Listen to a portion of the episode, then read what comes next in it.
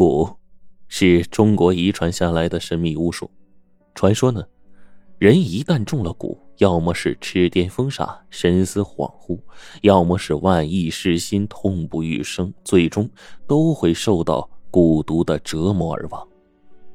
蛊的种类五花八门，但从来没有听说过猫蛊。那么，猫蛊又是什么蛊呢？刘杰今年三十二岁，老婆赵真平比他大了整整十岁。两个人住在赵真平前夫留下的大别墅里面。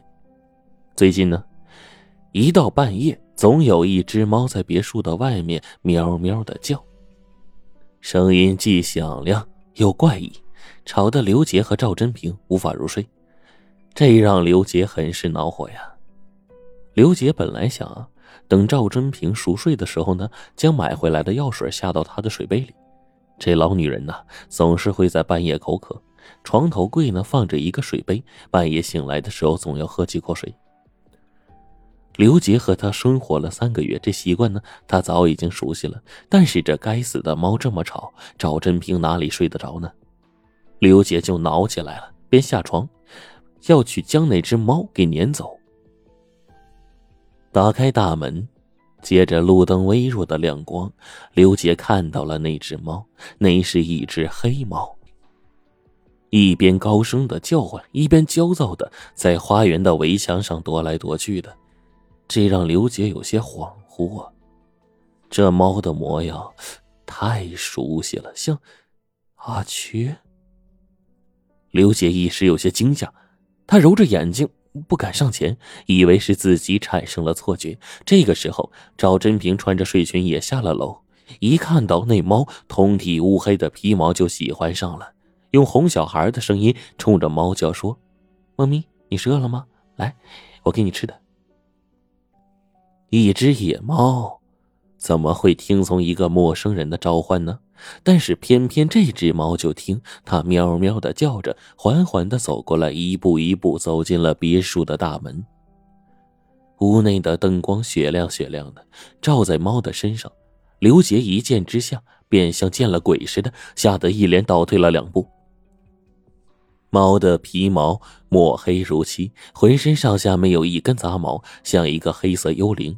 它的右耳豁了一个口，一见猫的右耳上有豁口，刘杰当场差点吓瘫了。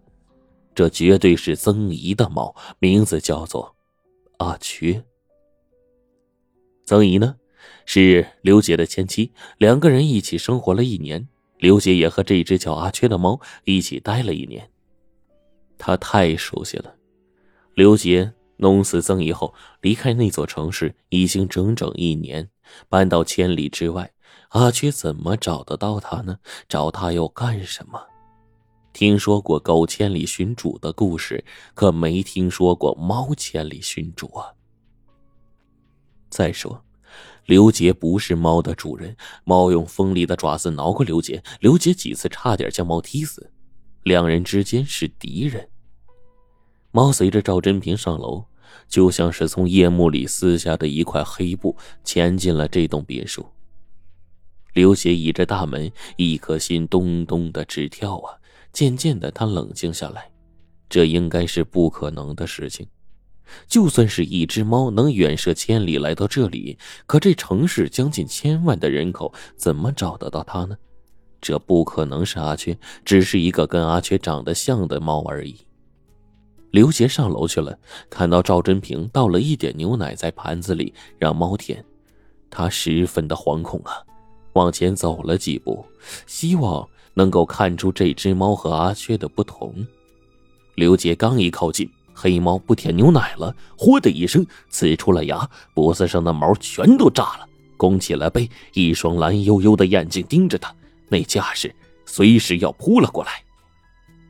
刘杰的心一阵紧缩呀，就是阿缺，这神态他太熟悉了。阿缺永远这么敌视他，他一接近，阿缺就会炸开脖子上的毛发，弓着背，呲着牙，发出恐吓声。他最后一次和阿缺较量，阿缺也是这副模样，然后重重的挠了刘杰的脖子，都挠出血来了。难道？这畜生听得懂人话，曾姨让他帮他报仇，他真的就来了。这是一件很诡异的事情啊！刘杰觉得心里有一股寒意在升腾。阿缺的出现，让刘杰的心乱了起来，也打乱了他原有的计划。他几乎不敢看这只猫，只得去另一个房间睡。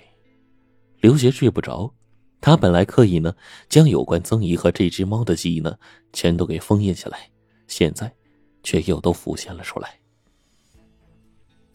刘杰和曾姨结婚是两年前的事情。那时呢，他三十岁，曾姨三十五岁。一个男人很少会选择比自己大五岁的女人结婚，而这个女人一点也不漂亮。但刘杰选择了，因为他知道曾姨有钱。曾姨没有生育能力，老公发财后呢，就以此为由将她给蹬了。离婚的时候，曾姨分得三百万的财产，房子也归了他。刘杰就是冲着这三百万和那套房产去追求她的。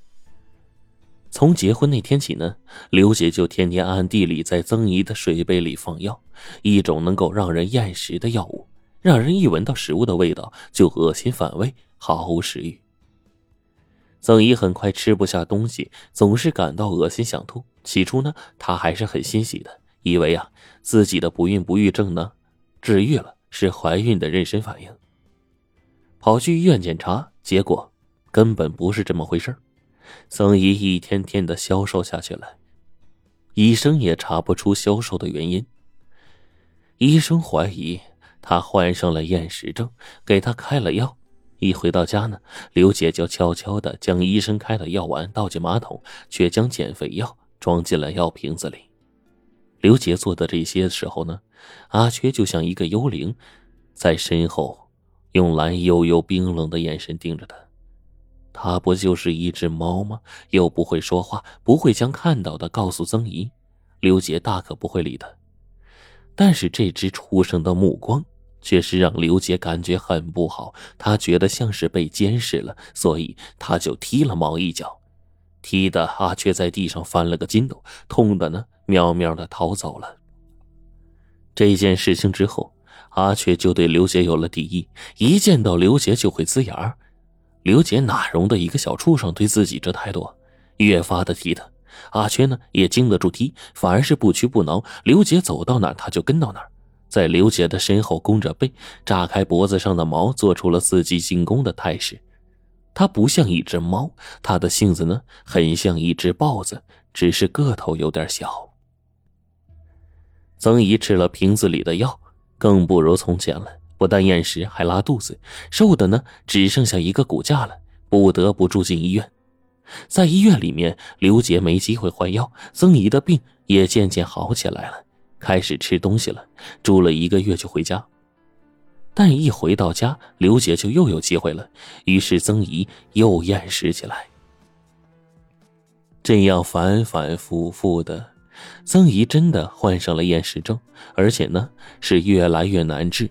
到第三次出院，曾姨已经对刘杰有了怀疑。当刘杰躲在卫生间，将那些从医院带回来的药倒进马桶的时候，身后有了动静。一回头，吓了一跳。曾姨和阿缺就站在他的身后，两双哀怨的眼睛正盯着他。曾姨冷冷的说：“我说呢，为什么我一回到这个家，就患上厌食症？居然是你做的手脚。”曾姨转身想回房间拿手机报警。他病病殃殃，走路都是摇摇晃晃的。刚一进门，刘杰就追了上来，抓着他将他扔到了床上，然后用胶带将他手脚给捆绑起来，让他动弹不得。刘杰这样做的时候，那只猫就在旁边凄厉的叫着，上蹿下跳，不断的对他呲着牙，发出了霍霍的、恼人的叫声。